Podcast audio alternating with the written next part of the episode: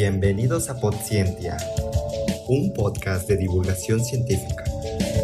Donde la vida y la ciencia son uno solo. Podscientia. Traído a ustedes por Universidad Arcos. La Universidad Vallartense.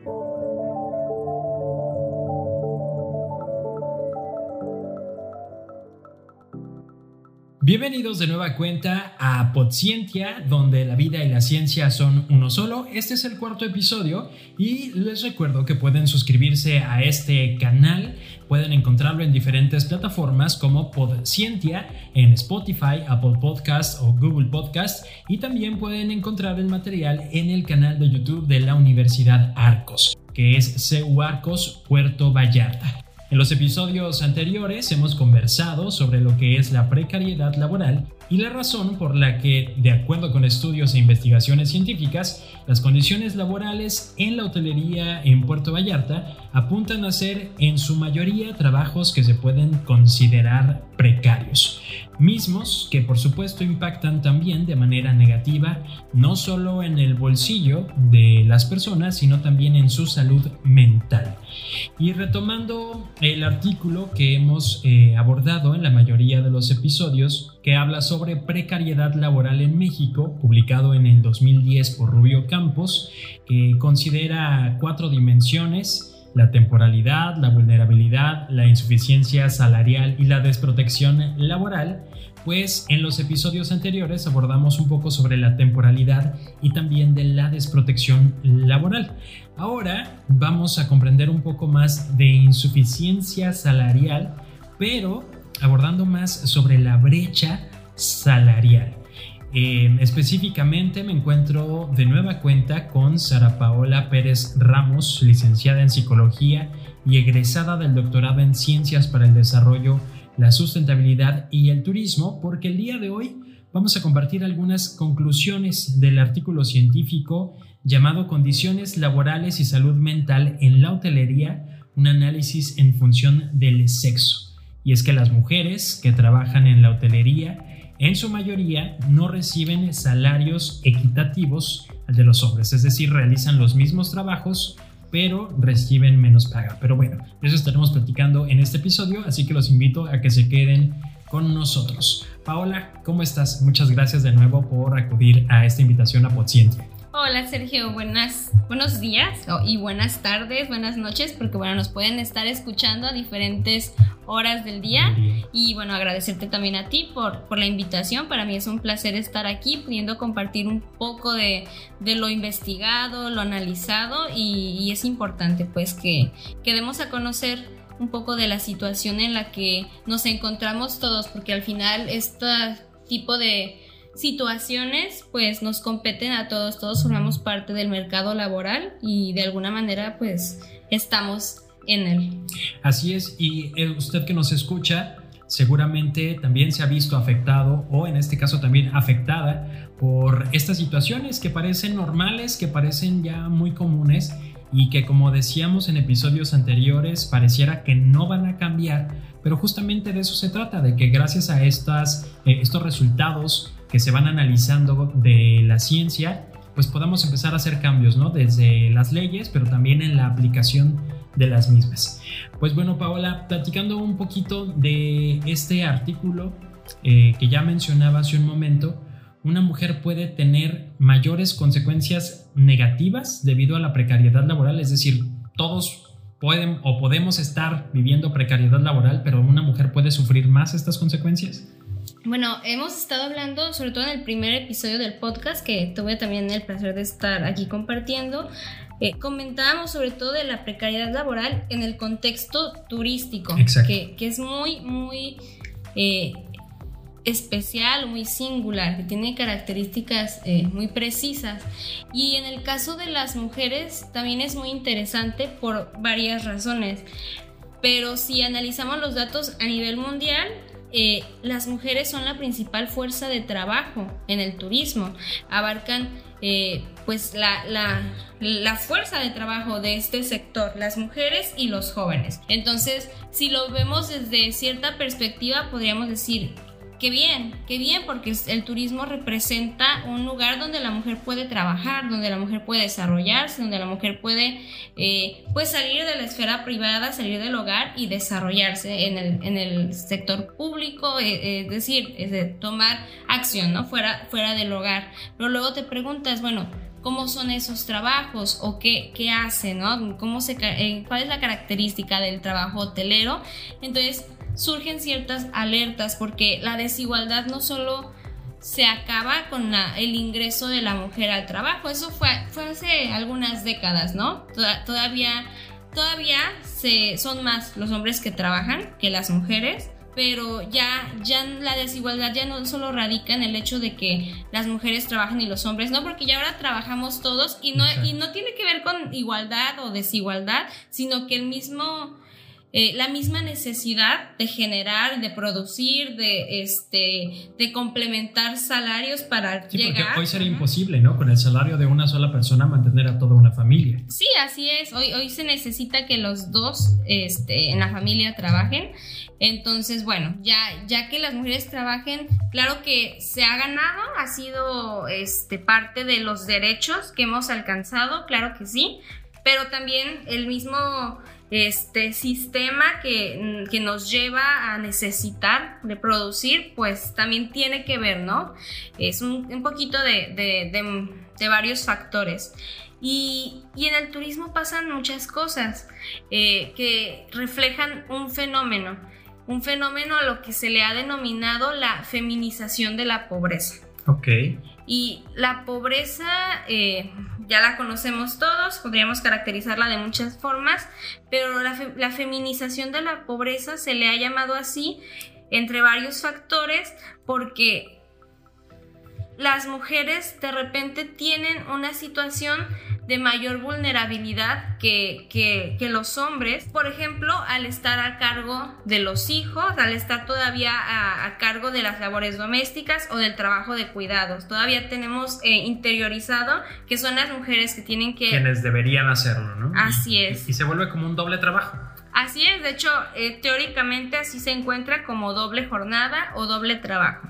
Entonces, eh, tienen que hacer esta doble función, lo cual pues se vuelve pesado combinar el trabajo fuera del hogar y el trabajo dentro del hogar. También eh, la feminización de la pobreza se da por algo que se denomina división sexista del trabajo. ¿Qué quiere decir esto? Que todavía eh, tenemos muy interiorizados o muy asumidos lo que se denomina los roles o estereotipos de género. Desde el yo lo veo desde las fiestas del gender reveal, o que desde el bebé y le sale el, ah, polvito rosita el y el azulito.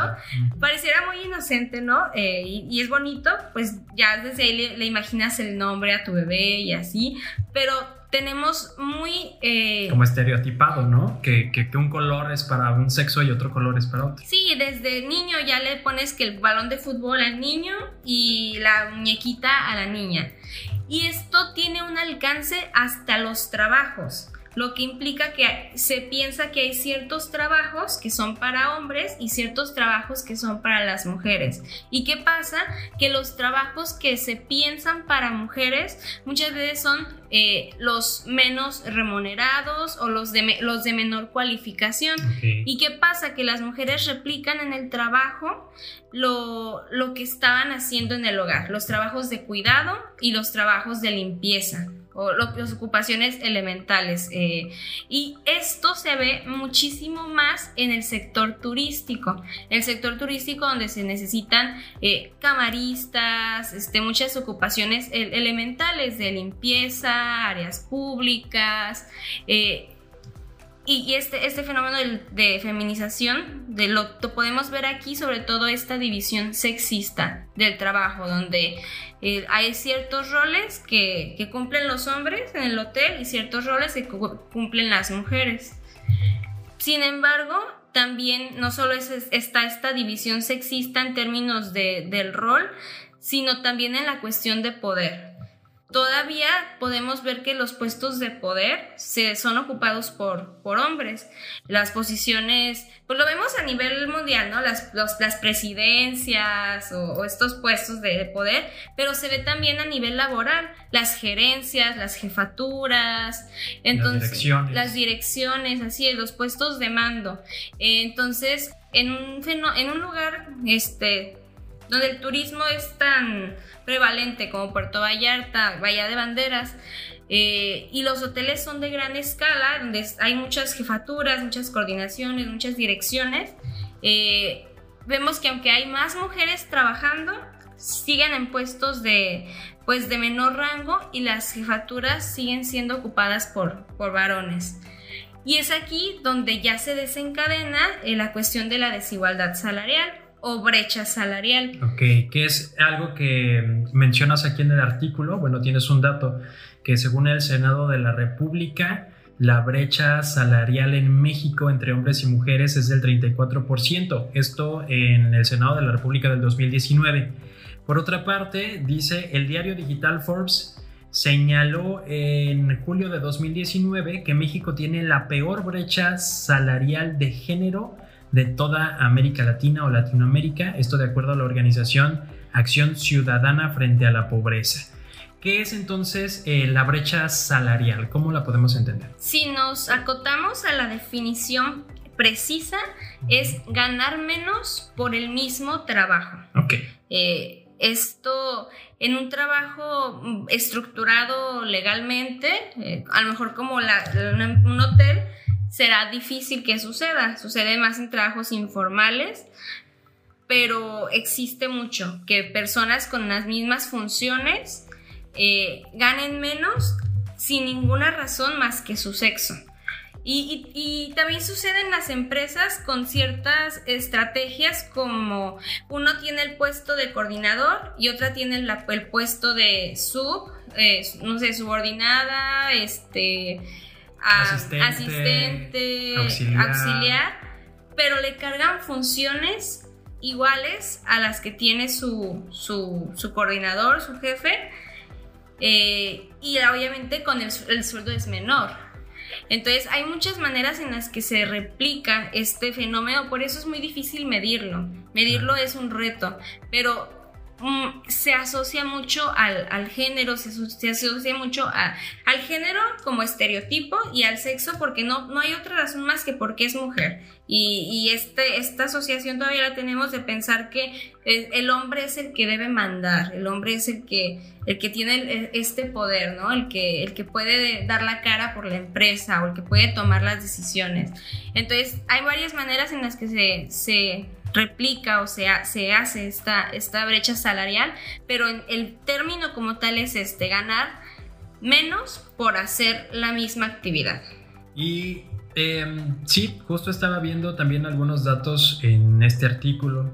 Eh, como 6 de cada 10 empleos en el sector son ocupados por mujeres, aunque son menos aquellas que ocupan un puesto directivo. Entonces, eh, para resumir un poquito, eh, podríamos hablar de que trabajos como los que mencionabas, de camarista, de ama de llaves, eh, han sido perfilados como si fueran exclusivamente de mujeres. Y eh, el tema es que los puestos entonces, como decías, de coordinador, de gerencia o de director, son para hombres. Pero no solo eso, sino que muchas veces estos puestos directivos o estas gerencias tienen, digamos, sus asistentes, sus auxiliares o sus secretarias que en realidad tienen las mismas actividades o las mismas responsabilidades o la misma carga de trabajo, digamos, em, y reciben un menor salario, ¿no? Esa sería la brecha salarial de la que nos platicas. Sí, entre, entre otras maneras que podría reproducirse, pero sí, o, o incluso teniendo la misma gerencia, pero eh, o el mismo puesto, simplemente ganar diferente por, por tener el sexo distinto, aquí este, se da la desigualdad y, y ya sumada toda es la brecha salarial que existe y es real y, y sí, aunque se existen en... Lo vemos como un fenómeno, pudiéramos decir, ah, bueno, existe en Latinoamérica, pero no, esta brecha existe en todo el mundo. Vi, vi un dato y de verdad no lo tengo ahorita este, tan preciso, pero hace poco leí que faltaban 100 años, según la, la ONU, para que se igualara. para que se igualara esta brecha. Wow. O sea, si seguíamos con este ritmo. Entonces, por un lado es eh, alentador, en un sentido de que se está De cambiando. que se está cambiando. Porque recordemos que el papel de la mujer en la sociedad, pues todavía hace pocas décadas era de cero a la izquierda en, en su representación en la vida pública social. Pero también si pensamos que 100 años, pues Es bueno, mucho es, es mucho, ¿no? Entonces, bueno, queda mucho por hacer y, y ponerlo sobre la mesa es importante. Ok. En cuanto a resultados de este estudio, Bueno, este, este estudio fue principalmente descriptivo y, y tiene algunos años, pero era señalar esto, eh, que existía eh, brecha salarial.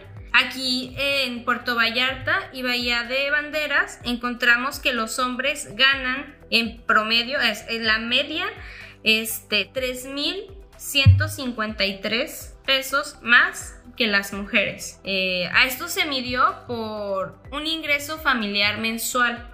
Es decir, no era su salario del, del turismo, no era su sueldo de la empresa. Aquí lo medimos como cuál es tu ingreso familiar mensual. Eh, fue, fue algo que, que preferimos hacer así por entender más como su calidad de vida, o, eh, pero aún así eh, el varón en su, en su, en su ingreso mensual tenía 3.153 pesos más en, en, en la media ok. en sus medias que las mujeres. Y, y es, un, es una suma importante. También encontré que las mujeres tienen menos presencia en puestos gerenciales, mayor presencia en puestos de apoyo administrativo, es decir, en las asistentes, las secretarias, las auxiliares. Hay más mujeres en estos puestos, de hecho, hasta si lo ves y lo buscas como en, en páginas este, de vacantes, muchas veces ya piden un perfil femenino, porque se empieza a asociar el orden y la organización como una característica eh, De la mujer, de la mujer. Este, entonces sí, es, su presencia en, en- en los puestos administrativos es, está ahí, pero todavía no alcanza para una gerencia, porque el- Ok. sigue siendo eh, mayor. El, el apoyo, ¿no? Lo que decíamos, la asistente, el auxiliar, Es como esto que sucede en un contexto médico. Este, la enfermera y el la médico. enfermera y el médico, así es. Que también ya está viendo una transformación. Se está viendo que ya están, cada vez hay más enfermeros y también cada vez hay más médicas. Pero bueno, poco a poco. Entonces esto se replica en las empresas y bueno, aquí en especial en las empresas hoteleras. Eh, en este estudio eh, yo quería saber un poquito cuál era, cuál era su salud mental. Yo medía en la salud mental eh, síntomas somáticos, que es esta parte de me duele la cabeza, me duele la espalda, como ciertas dolencias físicas que si bien pueden tener alguna, eh, algún origen eh, Físico biológico, muchas veces se asocian a malestar mental. Entonces yo medía eso, como a ciertas dolencias. Eh, medía depresión, medía ansiedad, medía insomnio, medía disfunción social, como esta parte de cómo querer relacionarte o poder relacionarte. Entonces, eh, lo que yo encontré es que si comparaba las medias entre hombres y mujeres, eh, había medias mayores de- en las mujeres en síntomas somáticos. ¿Qué es esto? Las mujeres presentaban de repente mayores síntomas de dolencias físicas y también había más, tienen mayor media en ansiedad y en insomnio, lo cual también me parece un dato importante. Pues Paola, eh, te agradezco muchísimo esto que nos has compartido, estos resultados importantes. Eh, preguntarte si alguien quiere consultar este artículo publicado, en dónde lo podían encontrar o cómo lo pueden encontrar.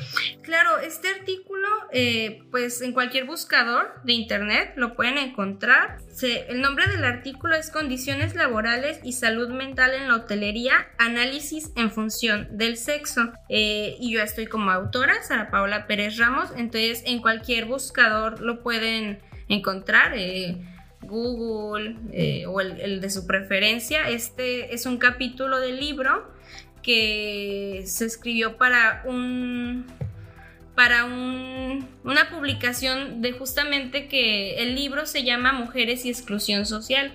y fue publicado, fue publicado por, por, el Ayuntamiento de Asturias, España. Entonces lo pueden encontrar en, en, internet.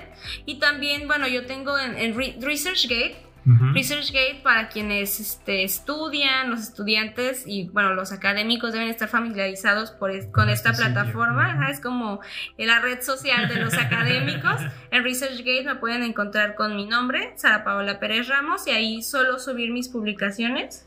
Eh, eh, para que pues puedan descargarla sin ningún problema. Excelente, pues Paola, felicitarte también por ese trabajo que has estado realizando, por esta investigación muy interesante y que esperamos que también pues empiece a mover las conciencias, a movernos también a todos, a darnos cuenta de dónde hay injusticia, de dónde hay brecha salarial también y sobre todo empezar a trabajar todos para que la precariedad laboral cada vez sea menos parte de nuestras vidas, ¿no? Creo que al final de cuentas a todos nos conviene tener menos trabajos precarios y también tener menos trabajos em, poco igualitarios o equitativos en este sentido en cuestiones de género. Así es, este, hay mucho que hacer, pero en eso andamos, entonces son como piedritas, ¿no? En la construcción de, un mundo más igualitario y justo. Y te agradezco por, por darme voz y darnos voz a, a, has invitado a varios eh, académicos aquí, pues compartir y, que otras personas puedan escucharnos